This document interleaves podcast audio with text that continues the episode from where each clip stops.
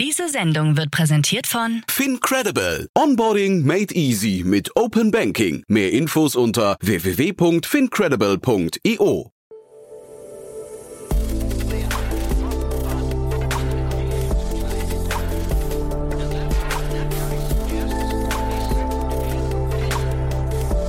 Startup Insider Daily. Morgen Update. Einen wunderschönen guten Morgen und herzlich willkommen zu Startup Insider Daily. Mein Name ist Jan Thomas. Heute ist Dienstag, der 24. August. Ja, und das hier sind heute unsere Themen. N26 reagiert auf BaFin-Drohung. Grünen Politiker fordern 1000 Euro Zuschuss für Lastenfahrräder. China zieht die Daumenschrauben an beim Datenschutz. Amazon kündigt seinen ersten Quantencomputer an. Und PayPal bietet erstmalig Handel mit Kryptowährungen außerhalb der USA an. Ja, heute muss unser Gespräch im Rahmen der Reihe Investments und Exits leider entfallen, aus vertretbaren Gründen. Wir haben aber einen tollen Ersatz, denn bei uns ist Lukas Enzersdorfer Konrad. Er ist der Chief Product Officer bei Bitpanda. Ja, und da habt ihr wahrscheinlich mitbekommen, Bitpanda hat gerade eine riesengroße Finanzierungsrunde abgeschlossen und ist jetzt mit 4,1 Milliarden US-Dollar bewertet. Und genau darum geht's. Die Kryptobörse hat ja gerade erst Anfang des Jahres eine Finanzierungsrunde über 170 Millionen Dollar abgeschlossen und hat jetzt nochmal nachgelegt und hat eine Series C in Höhe von 263 Millionen Dollar abgeschlossen und ist, wie gesagt, damit mit 4,1 Milliarden bewertet. Darüber spreche ich, wie gesagt, gleich mit Lukas Enzersdorfer Konrad. Ich möchte mal kurz hinweisen auf die Nachmittagsfolge, denn auch da geht es um große Summen, auch wenn sie ein bisschen kleiner sind, äh, zugegebenermaßen. Aber wir bleiben beim Thema Krypto, denn bei uns ist Bernhard Blaha. Er ist der CEO von Blocktrade und Blocktrade hat gerade 22 Millionen eingesammelt im Rahmen einer Series A. Das Spannende dabei, es ist das größte Crowdfunding-Investment in Luxemburg überhaupt. Insgesamt haben 6000 Privatpersonen investiert. Und äh, wie das Ganze funktioniert und warum die alle investiert haben, das hören wir, wie gesagt, heute Nachmittag ab 14 Uhr. Außerdem bei uns zu Gast ist Martin Pansi. Er ist der Co-Founder und CEO von Nuki Home Solutions und das ist auch ein sehr spannendes Unternehmen, denn die helfen dabei, dass Wohnungen und Häuser immer smarter werden. Nuki produziert smarte Türschlösser und hat dafür auch gerade eine Finanzierungsrunde abgeschlossen in Höhe von 20 Millionen Euro. Ja, und deswegen also zwei spannende Gäste heute Nachmittag ab 14 Uhr hier auf diesem Kanal. Jetzt gehen wir rein in die Nachrichten mit Anna Dressel. Die kommen wie immer nach den Verbraucherhinweisen und nach den Verbraucherhinweisen dann, wie gesagt, Lukas Enzersdorfer Konrad, Chief Product Officer bei Bitpanda. Werbung. Hi, hier ist Nina, Content Managerin bei Startup Insider. Suchst du deine nächste große berufliche Herausforderung? Dann melde dich bei uns. Wir suchen aktiv nach neuen Teammitgliedern, die Startup Insider zum führenden Informationsmedium der deutschsprachigen Startup-Szene machen wollen. Aktuell suchen wir Sales Manager, Customer Success Manager, Finanzmanager sowie Werkstudenten in den Bereichen Sales, Product und Content. Aber auch wenn keine passende Stelle dabei ist, melde dich trotzdem bei uns. Wir suchen immer nach leidenschaftlichen Menschen, die mit Startup Insider Großes bewegen wollen. Also, um mehr zu erfahren und dich zu bewerben, geh jetzt ganz einfach auf startupinsider.de/slash insider. Startup Insider Daily. Nachrichten. Okay, what do you want me to do? N26 reagiert auf BaFin-Drohung. Wie gestern bereits berichtet, ist die Neobank N26 wieder mal in den Fokus der Bundesfinanzaufsicht BaFin geraten. Nach Kritik am Umgang mit Geldwäsche und als Reaktion auf die angedrohten Sanktionen baut die Smartphone-Bank nun personell um. Laut Handelsblatt soll die Führungsebene mit Thomas Grosse um einen erfahrenen Governance-, Risiko-, Compliance- und Finanzexperten erweitert werden. Grosse war zuvor Geschäftsführer des Kernbankengeschäfts von N26. Vergangene Woche war bekannt geworden, dass Kriminelle mutmaßlich mehr als 1000 Konten bei N26 eröffnet und genutzt haben, um damit sogenannte Fake-Shops oder betrügerische eBay-Accounts zu betreiben. N26 hat nach eigenen Angaben fast alle dieser Konten erfasst und geschlossen. Kosten hinter so einem Lastenrad, die können im ersten Moment ganz schön abschrecken. Aber mit den Förderungen von Städten und auch von Bundesländern kann man sich jede Menge sparen. Und dann ist nur noch die Frage offen, was für ein Modell wollt ihr euch zulegen und was für eine Ausrüstung braucht ihr? Grünen Politiker fordern 1000 Euro Zuschuss für Lastenfahrräder. Die grünen Politiker Sven Christian Kindler und Annalena Baerbock haben sich für eine Förderung von Lastenfahrrädern ausgesprochen und Kritik aus Union und FDP geerntet. Neben der Förderung von 6000 Euro für Elektroautos hält Annalena Baerbock auch eine Förderung für Lastenräder sehr wichtig, sagte sie am Sonntag im Online-Programm von Tagesschau 24. Damit sollen diejenigen unterstützt werden, die kein Auto fahren können oder möchten. Unionsfraktionsvize Ulrich Lange, CSU, lehnt die Idee ab. Nur im innerstädtischen Bereich könnten Lastenfahrräder ein sinnvolles Instrument sein, sagte er der Welt. Auch der verkehrspolitische Sprecher der FDP-Bundestagsfraktion Oliver Luxic stimmte dagegen und sagte demselben Medium, es gibt bereits ca. 100 Fördertöpfe von Bund, Ländern und vor allem Kommunen mit Subventionen für den Kauf eines Lastenfahrrads. Die Grünen wollen diesen Förderdschungel nun aber noch ausweiten, statt endlich gezielter zu fördern. Auch die linke Fraktionsvorsitzende Amira Mohamed Ali sagte der Welt, Lastenfahrräder könnten in einigen Städten eine Hilfe sein. In den ländlichen Regionen helfen sie praktisch niemandem. Ali plädiert hingegen eher für die Ausbauung des öffentlichen Nahverkehrs und die Senkung der Ticketpreise. Oberste Geldwäschebekämpfungsinstanz der Bundesrepublik hielt Wirecard-Meldungen über 180 Millionen Euro zurück. Deutsche Behörden waren im Fall Wirecard noch untätiger als bislang vermutet. Wie jetzt bekannt wurde, hat die Financial Intelligence Unit FIU hunderte verdächtiger Transaktionen nicht weitergegeben. Bereits im Juni hatte der Chef der FIU, Christoph Schulte, vor dem Wirecard-Untersuchungsausschuss zugegeben, dass seine Behörde rund 30 Geldwäsche-Verdachtsmeldungen erst im Nachhinein als einschlägig angesehen und den Ermittlungsbehörden erst weitergeleitet hatte, nachdem der milliardenschwere Betrugsskandal rund um Wirecard bereits offensichtlich war. In den besagten Meldungen ging es um insgesamt 708 Einzeltransaktionen mit einem Volumen von 180 Millionen Euro. Die Financial Intelligence Unit des Zolls FIU ist die oberste Geldwäschebekämpfungsinstanz der Bundesrepublik. Schulte hatte die Passivität seiner Behörde vor dem Ausschuss verteidigt, da seiner Behörde keine Hinweise auf strafbares Verhalten bei Wirecard im Inland vorgelegen hätten und man für Geldwäsche im Ausland nicht zuständig sei. PayPal bietet erstmalig Handel mit Kryptowährungen außerhalb der USA an. Oh mein Gott! Wow! Der Online-Zahlungsabwickler PayPal unterstreicht seine Ambitionen rund um den Kauf und Verkauf von Kryptowährungen und startet in Großbritannien die erste internationale Ausweitung seines Kryptowährungsangebotes außerhalb der Vereinigten Staaten.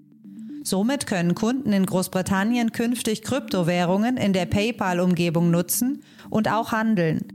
Dieser Service steht US-Kunden bereits seit Oktober letzten Jahres zur Verfügung. Im März diesen Jahres kündigte das Unternehmen Checkout with Crypto an, dass es Kunden in den USA erlaubt, ihre Kryptowährungen neben anderen Zahlungsmethoden in ihrer PayPal-Wallet zu verwenden, um damit auf der ganzen Welt einkaufen zu können. China verabschiedet neues Datenschutzgesetz. Laut Berichten der staatlichen Nachrichtenagentur Xinhua hat Chinas Nationaler Volkskongress ein neues Datenschutzgesetz verabschiedet, das zum 1. November diesen Jahres in Kraft treten soll. Dieses gestattet chinesischen Tech-Konzernen das Speichern persönlicher Daten nur noch aus triftigem Grund und setzt eine vorherige Einwilligung der jeweiligen Nutzer voraus. Ähnlich zur Europäischen Datenschutzgrundverordnung DSGVO müssen Firmen zudem einen Datenschutzbeauftragten benennen, der für den Schutz dieser Daten verantwortlich ist. Das neue Datenschutzgesetz ist ein weiterer Schritt Chinas zur Bekämpfung von Datenschutzverstößen. Erst vor einer Woche hat das chinesische Ministerium für Informationstechnologie 43 App-Anbietern, unter anderem WeChat, illegale Datentransfers vorgeworfen. So, although I wish I were here with better news, the fact is that you and I are sitting here today because uh, this will be your last week of employment at this company. Amazon soll Mitarbeiterin mit Darmproblemen gefeuert haben. Bereits im Frühjahr geriet der Versanddienstleister Amazon stark in die Kritik.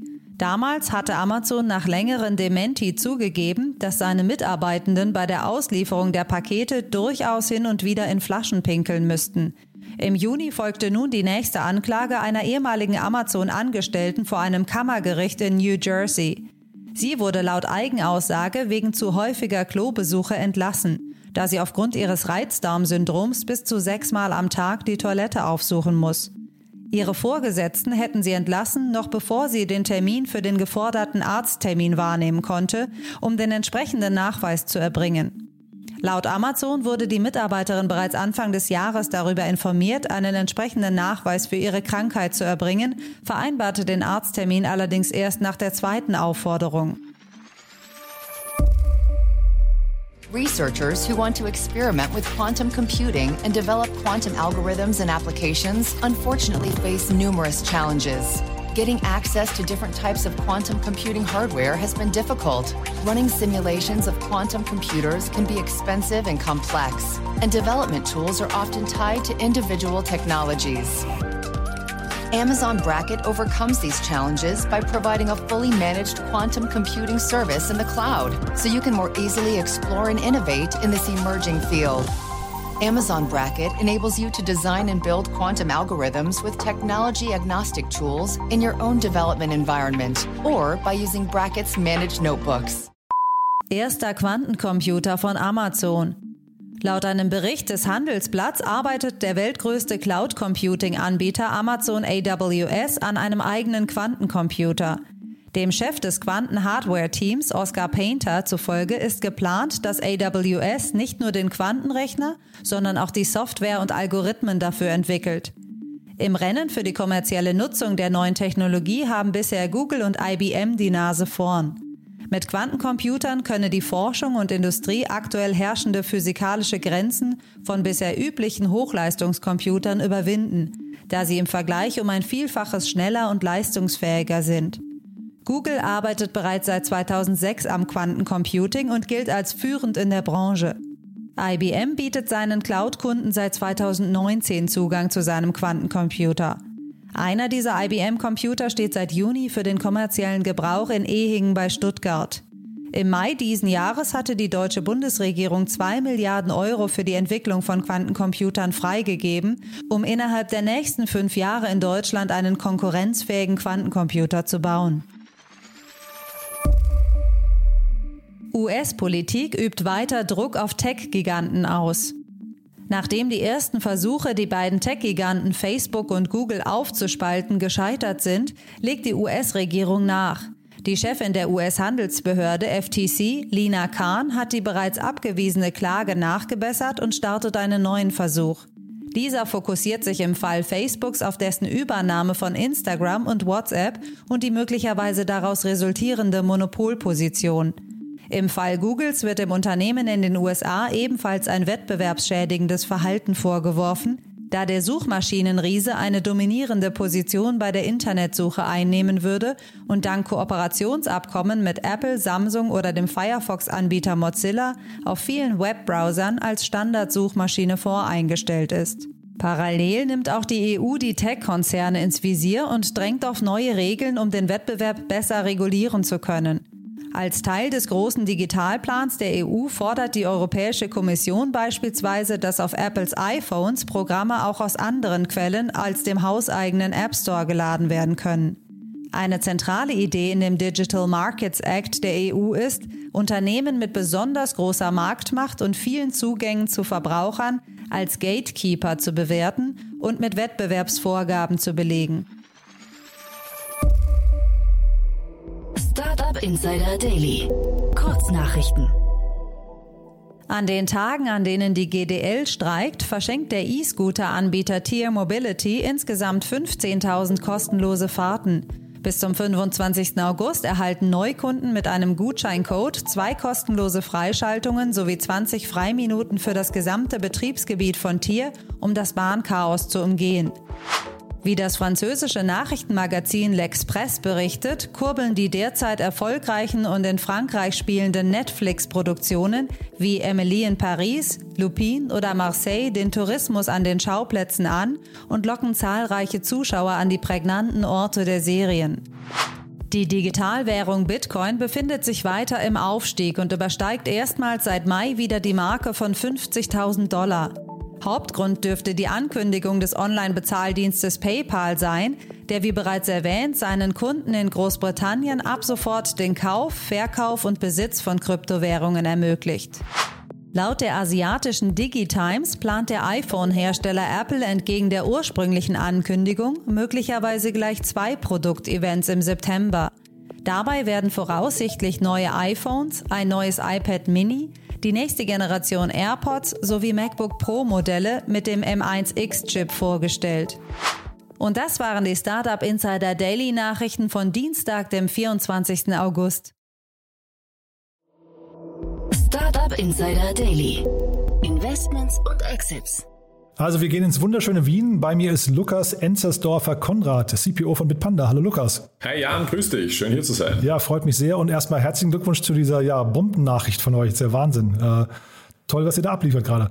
Vielen, vielen Dank. Ja, man tut, was man kann, würde ich sagen. Und das Schöne, wenn der Erfolg dann auch so gewürdigt wird. Du bist CPO. Was ist denn deine, deine Rolle in dem Unternehmen? Korrekt. Also ich bin Chief Product Officer und im Zuge dessen verantwortlich für unseren gesamten Product Lifecycle und das, was der Kern von Bitpanda ist, nämlich unsere Bitpanda-Plattform, ähm, Investment-Plattform, äh, aber auch äh, die White Label Solution. Im Zuge dessen nicht nur für das Produktmanagement, sondern auch für das Thema Software Engineering und Delivery verantwortlich. Also alles, mhm. wenn es um Produkt und Technologie geht. Mit wem würdest du denn Bitpanda am ehesten vergleichen? So, wenn man jetzt mal auf einer internationalen Ebene guckt, also äh, ist es eher so ein, ein Coinbase oder ist es ein Trade Republic, Revolut oder mit wem würdet ihr euch da vielleicht messen wollen? Das Wichtigste bei Bitpanda oder über Bitpanda zu wissen ist, dass wir zum eine Retail-Investment-Plattform sind. Sprich, äh, auf Europa bezogen versuchen wir dem Kunden sehr, sehr einfach zu machen, Geld zu investieren. Gestartet äh, aus dem Kryptowährungsumfeld, daher dort am, ähnlichsten zu vergleichen mit Coinbase in den USA, haben wir uns aber ganz stark entwickelt, mittlerweile strategisch in Richtung aller Assetklassen, die man uns auf der Plattform handeln kann, also auch Aktien und ETFs, was dann viel stärker in die Richtung äh, Trade Republic, Robinhood geht langfristig. Wir sind aber überzeugt davon, dass unser USP eben nicht ist, dass man Krypto oder Aktien kaufen kann, sondern dass man egal welches Asset bei uns auf der Plattform sehr, sehr einfach investieren kann und so schon ab einem Euro sozusagen in jedes Asset auch investieren äh, zu können und halt einfach äh, persönlich langfristig hier Vermögen zu veranlagen. Aber ihr kommt aus dem Kryptobereich, ne? Verstehe ich richtig?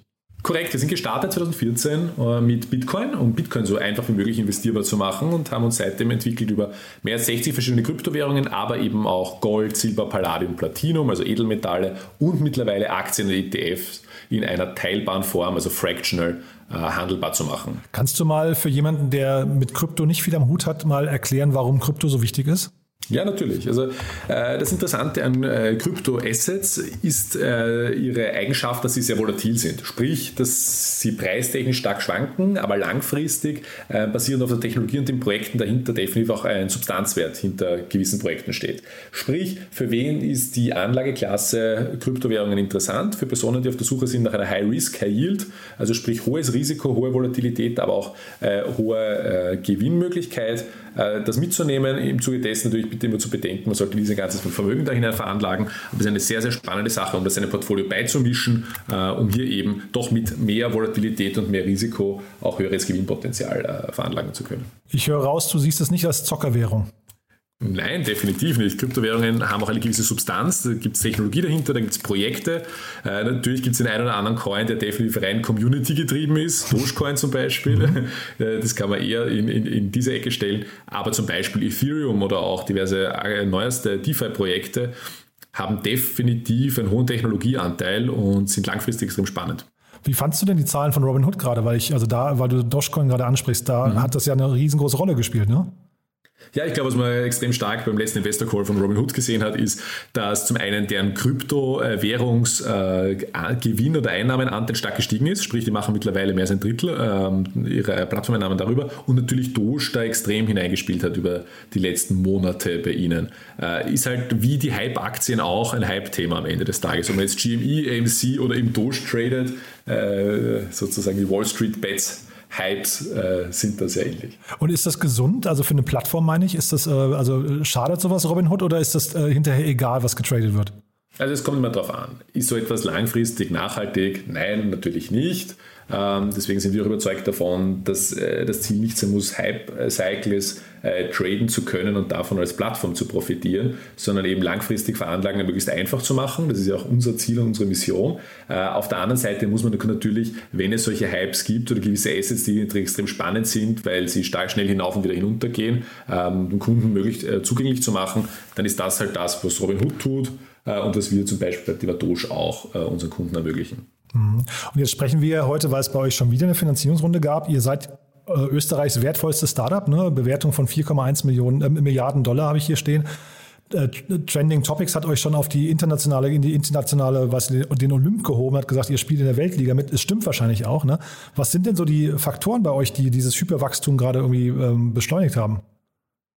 Ich glaube, das Allerwichtigste ist äh, zu wissen, dass seit das Unternehmen gegründet wurde, wir immer darauf schauen, dass wir ein profitables Unternehmen bauen und ein nachhaltiges Geschäftsmodell. Sprich im Vergleich zu anderen äh, Fintechs, Startups oder Scale-Ups, dass wir nicht äh, einfach Geld laufend verbrennen, um irgendwann mal profitabel zu werden, sondern wir sind ein profitables Unternehmen. Unser ganzes Wachstum ist genau aus dieser Profitabilität nachhaltig ähm, sichergestellt. Was wir aber machen ist, und das ist auch der Grund, warum wir äh, uns jetzt wieder ein Investment äh, für Growth Capital geholt haben, um schneller wachsen zu können, um schneller mehr Personen in Europa diese einfache Möglichkeit äh, in unserer Plattform oder über unsere Plattform Geld zu veranlagen, auch zugänglich zu machen, sprich Growth Capital. Und was war der Haupttreiber unseres Wachstums der letzten sechs Monate? Zum einen, dass wir äh, stark am Produkt gearbeitet haben und auch Aktien und ETFs mittlerweile auf der Plattform haben und gelauncht haben. Und zum anderen natürlich auch das positive Sentiment äh, äh, im Kryptowährungsmarkt, dass halt Bitcoin im Vergleich zu vor einem Jahr stark nicht nur im Preis, sondern auch in der Adoption Rate gestiegen ist. Sprich, viel mehr Personen ähm, in Europa, aber auch auf der ganzen Welt haben mittlerweile ein Exposure zu Kryptoassets und sind nicht nur darin interessiert, sondern auch investiert investiert. Mhm. Wir haben ja im Quick-Commerce-Bereich einen sehr sichtbaren Kampf von mehreren Giganten gerade, ne? wo, wo sehr viel Venture Capital reinfließt, um dann eben Kunden zu akquirieren. Ist das in eurem Segment auch so? Äh, also ist das ein Kampf, der da auch stattfindet, den man nur vielleicht als Nutzer gar nicht so, so mitbekommt? Aber seid ihr gerade quasi im starken Wettbewerb mit den anderen Playern, zum Beispiel aus Deutschland?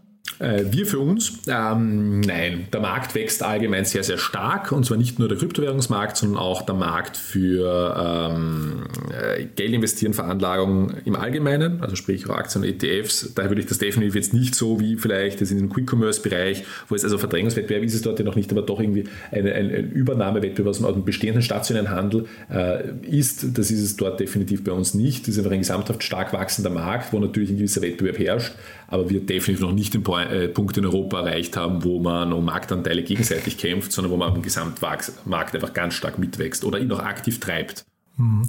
Und die Kundenakquise, wie läuft die bei euch so? Weil ich habe jetzt mitbekommen, dass es die ersten Plattformen gibt, so ich glaube TikTok und so weiter, die sagen, sie möchten keine Kryptowährung, oder ich glaube auch Facebook, ne, die keine Kryptowährung mehr bewerben möchten. Ähm, ist das ein Problem für euch hinterher? Also nein ist es nicht. Warum? Weil wir setzen schon sehr, sehr äh, lange seit Anbeginn nicht darauf, dass wir über Paid äh, Media oder Paid Marketing Kunden zu akquirieren, sondern wir sind ganz stark darauf fokussiert, über ein qualitativ hochwertiges Produkt ähm, Word of Mouth zu generieren. Sprich, Personen kommen zu uns, weil sie uns vertrauen, weil wir ihnen Sicherheit geben und weil wir extrem einfach und äh, convenient zu nutzen sind. Und deswegen ist unser größter Wachstumskanal ähm, zufriedene Kunden, die uns ihrem Freundeskreis äh, empfehlen und weiterempfehlen. Hm. Und du hast gesagt, ihr seid profitabel, ihr seid in mehreren Ländern aktiv. Ähm, vielleicht kannst du uns mal, nach, mal auf die nächsten Schritte der Reise mitnehmen. Was sind denn jetzt für euch die wichtigsten Meilensteine, um quasi in diesem Wettbewerb, den es ja trotzdem unweigerlich gibt, da irgendwie vorne mitzuspielen? Also für uns ist ganz, ganz wichtig das Thema ähm, Wachstum und Expansion, um eben unsere Plattform und die Einfachheit äh, des Investierens in ganz Europa verfügbar zu machen, sprich mehr, neue Märkte und weitere Länder, ähm, aber auch Skalierung in unseren bestehenden Märkten. Das ist neben Deutschland, Österreich und der Schweiz, Spanien, Italien, Frankreich ähm, und eben äh, in naher Zukunft auch weitere europäische Länder. Das heißt, da ist ganz klar der Fokus drauf und auf der anderen Seite geht es darum, das Asset Offering auf der Kryptoseite, aber auch auf der Aktien-ETF-Seite laufend weiterzuentwickeln, ähm, zu optimieren und neue Funktionalitäten Kunden zugänglich zu machen. Bei euch ist ja Peter Thiel investiert. Ne? Wie, wie schaut ihr denn auf N26? Ist das ein möglicher Kooperationspartner von euch? Ja, genau. Also Peter Thiel ist investiert äh, und N26 sind wir auch immer wieder im Austausch. Ähm, ja, es ist halt ein anderes Geschäftsmodell. Die äh, Kontokarte Neobank, äh, wir ganz klar aus der Investment-Ecke kommend, ähm, sind das doch zwei unterschiedliche Geschäftsmodelle. Mögliche Kooperation äh, kann man aktuell nicht sagen. Ähm, aber wie gesagt, sind zwei unterschiedliche Geschäftsmodelle, das muss man einfach auch so sehen. Na, ich frage so mit Blick auf Revolut, ne, weil die ja deutlich größer sind als N26, auch als ihr noch, ähm, ob das quasi, also ob Revolut quasi schon ein potenzieller Merger von Bitpanda und N26 ist quasi in sich genommen, also ob das quasi, ob ihr dann irgendwann aufeinander zugehen müsstet, um da auch mithalten zu können. Ja, also ich meine, über die Zukunft kann man nur spekulieren, da kann auch ich aktuell nicht sagen, aber gibt es aktuelle Pläne? Nein. Ja. Und für einen Börsengang gibt es auch keine Pläne, habe ich gelesen. Ne?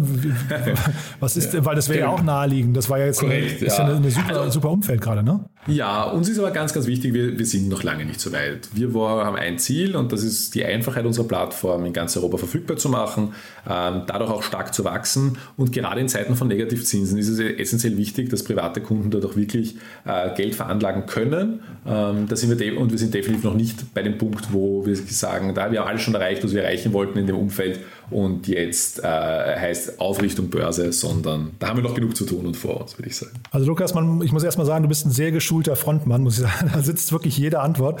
Jetzt muss ich mal versuchen, dich so ein bisschen aus der Reserve zu locken. Erzähl doch mal vielleicht ein bisschen nochmal über die Learnings aus, also wie, wie baut man denn ein Unicorn auf? Also das ist ja nochmal spannend. Was sind denn so die Fehler, die man dabei machen kann? Was, hätte, was hat dann vielleicht Geschwindigkeit gekostet? Und wenn man gerade dabei ist, ein Unternehmen aufzubauen, worauf soll man denn auf jeden Fall achten?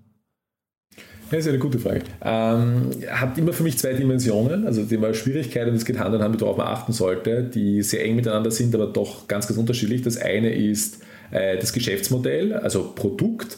Ich glaube, bin wirklich überzeugt, dass man bis zu einem gewissen Grad extrem produktfokussiert arbeiten muss, um das wirklich gut hinzubekommen, weil mit einem guten Produkt zu skalieren viel nachhaltiger ist äh, und dann auch besser geht, als schnell mit einem mittelmäßigen Produkt zu skalieren. Äh, darauf haben wir immer recht stark Wert gelegt und deswegen eigentlich erst sehr, sehr spät angefangen, äh, wachstumstechnisch wirklich zu skalieren.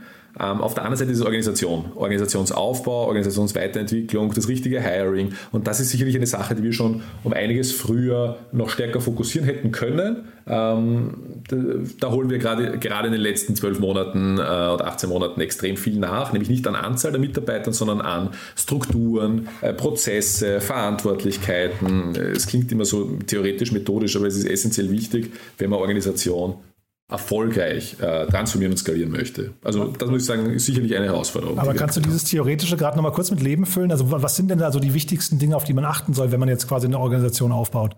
Ja klar, also ich glaube ganz banal und konkret, äh, nicht nur die richtigen Leute heiren, die einem das Problem lösen, äh, nämlich langfristig, sondern ganz bewusst immer mit der Brille durch die Welt gehen, wo möchte ich in sechs, wo möchte ich in zwölf Monaten stehen, also vor allem in sechs am ersten. Und die Organisation muss ich heute bauen und nicht mein heutiges Problem versuchen zu lösen. Sprich, beispielsweise, ähm, wenn man sagt, man äh, entwickelt einen Operations-Bereich, einen, einen Customer-Support-Bereich, da hat man immer mit tagtäglich operativen Problemen zu kämpfen, aber man muss extrem stark darauf fokussieren, wie man in sechs Monaten dastehen möchte, um dann die Kapazitäten, die Qualität, die Prozesse, die Leute dazu haben, die, die Management-Levels beispielsweise, um dort auch qualitativ weiterhin den Kundenservice erbringen zu können. Mhm. Und das ist eine essentielle Sache meiner Meinung nach. Und du hast mir gesagt im Vorfeld, ihr sucht auch gerade Mitarbeiter. Vielleicht kannst du das mal einbetten in eine Beschreibung eurer Teamkultur. Ja, natürlich. Ähm, also wir behaupten nicht nur, äh, dass wir von den Hierarchien her flach sind, sondern wir versuchen wirklich möglichst viel, und das ist essentiell, Entscheidungsgewalt, sprich Decision-Making Power, in die Teams zu delegieren. Weil gerade stark wachsende und große Organisationen fällt man sonst sehr, sehr leicht einer Sache zum Opfer, die die Banken in, in, ins Extreme getrieben haben, nämlich dass man einen, oben on the top einen Entscheidungsbody hat und der Rest eine umsetzungsgetriebene Organisation ist. Und das ist eine Sache, die wir absolut verhindern möchten, weil das kostet nur viel Energie. Sprich, ähm, die Teams Teams müssen schnell sein, die Teams können eigenständig entscheiden, die Teams äh, müssen entsprechend auch stark gestafft sein. Und das ist halt eine Sache, an der wir gerade arbeiten. Wir sind extrem international, haben mehr als 40 äh, unterschiedliche Nationen bei uns. Ähm, und im Zuge dessen äh, legen wir auch einen großen Fokus darauf, unterschiedliche Office-Standorte mit äh, neben Wien, unserem Hauptquartier, wo wir herkommen, aber auch Produkt- und Technologie-Hubs in Barcelona, in Krakau ähm, und auch normale Business Development, Marketing ähm, und, und allgemein Offices in Madrid, Paris, London, Berlin und äh, Mailand sowie Istanbul, äh, da ist das Türkei-Geschäft angesiedelt, ähm, haben wir auch, um einfach internationales Talent zu bekommen, weil wir wissen auch und haben das auch äh, gesehen, die Leute, die wir benötigen an, an Erfahrungsgrad und an, an, an, Qualität gibt es nicht alle in Wien. Mhm. Und da muss man ganz bewusst international in Europa gehen. Und diese flachen Hierarchien, die du gerade ansprichst, also ich würde mal sagen, also ihr, ihr habt Hyperwachstum, ne, also Hochgeschwindigkeit und flache Hierarchien, das bedingt ja wahrscheinlich irgendwie eine, eine sehr klare Kommunikation, eine sehr klare Struktur, vielleicht auch klare Werte. Ähm, Gibt es die bei euch?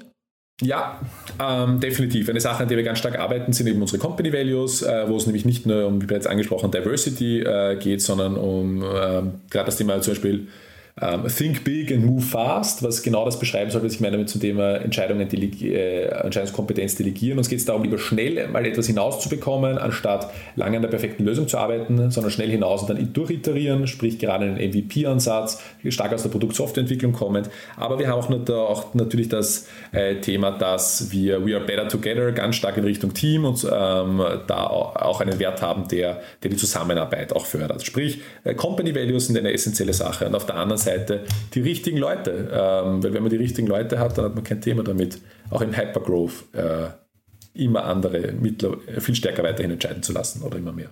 Super, Lukas. Also ein sehr schneller, wirklich sehr professioneller Ritt, muss ich sagen, durch euer, durch euer Unternehmen. Wo, vielleicht mal mit Blick äh, auf das, was du gerade gesagt hast, wo steht ihr denn in sechs bis zwölf Monaten? Wo wir stehen werden, ja, das ist eine sehr gute Frage. Hoffentlich ähm, der, unserem Plan folgend, zum einen mit einem immer noch, also immer, immer besseren Produkt ähm, und vor allem viel stärker gewachsen, noch in ganz Europa in viel mehr Märkten aktiv äh, zu sein auf der einen Seite und zum anderen auch nicht mehr nur als äh, Kryptowährungsplattform wahrgenommen zu werden, sondern eben als Retail-Investment-Plattform für unterschiedliche Assetklassen zum Vermögensaufbau. Das ist unser klares Ziel und das verfolgen wir über das nächste Jahr ganz intensiv. Super, dann drücke ich die Daumen und ich freue mich, wenn es Updates gibt, wenn wir uns widersprechen. Unbedingt. Jan, vielen Dank für die Zeit und danke, dass ich hier sein durfte. Werbung. Hi, hier ist Paul, Product Manager bei Startup Insider. Willst du wissen, welche Startups aus Hamburg, Mannheim oder vielleicht auch Bielefeld sich mit künstlicher Intelligenz beschäftigen? Oder wie zum Beispiel das Portfolio von Earlybird oder HV Capital aussieht? Entdecke all das und noch viel mehr auf unserer Plattform. Kostenlos und ohne Begrenzungen. Unsere Datenbank umfasst über 20.000 Profile aller relevanten Startups, Investoren und Personen, die darauf warten, von dir entdeckt zu werden. Also, wenn ich dein Interesse geweckt habe, schau einfach mal auf unserer Plattform vorbei unter startupinsider.de/slash insider. Startup Insider Daily, der tägliche Nachrichtenpodcast der deutschen Startup-Szene. So, das war's für heute Vormittag. Das war Lukas Enzersdorfer Konrad, Chief Product Officer bei Bitpanda. Ich fand es ein super spannendes Gespräch. Man hat gemerkt, Lukas ist ein Medienprofi, der hat die Fragen, glaube ich, nicht zum ersten Mal beantwortet. Nichtsdestotrotz war es, glaube ich, äh, sehr, sehr gehaltvoll und sehr spannend. Da waren wahrscheinlich wieder sehr, sehr viele Learnings drin, die der eine oder andere mitnehmen kann äh, im Aufbau seines eigenen Unicorns. Nochmal kurz der Hinweis auf die Nachmittagsfolge. Bei uns zu Gast Bernhard Blaha, der CEO von Blocktrade, ein Unternehmen, das 22 Millionen Euro eingesammelt hat im Rahmen seiner Series A-Finanzierung von der Crowd von insgesamt 6000 Investoren. Und bei uns zu Gast ist Martin Pansi, der Co-Founder und CEO von Nuki Home Solutions, einer Smart Home Lösung. Auch das super spannend, denn auch die haben 20 Millionen Euro eingesammelt. Also es lohnt sich nachher reinzuschalten. Ab 14 Uhr geht's weiter. Ich freue mich, wenn wir uns wieder hören. Bis dahin, alles Gute. Ciao, ciao. Diese Sendung wurde präsentiert von Fincredible. Onboarding made easy mit Open Banking. Mehr Infos unter www.fincredible.io.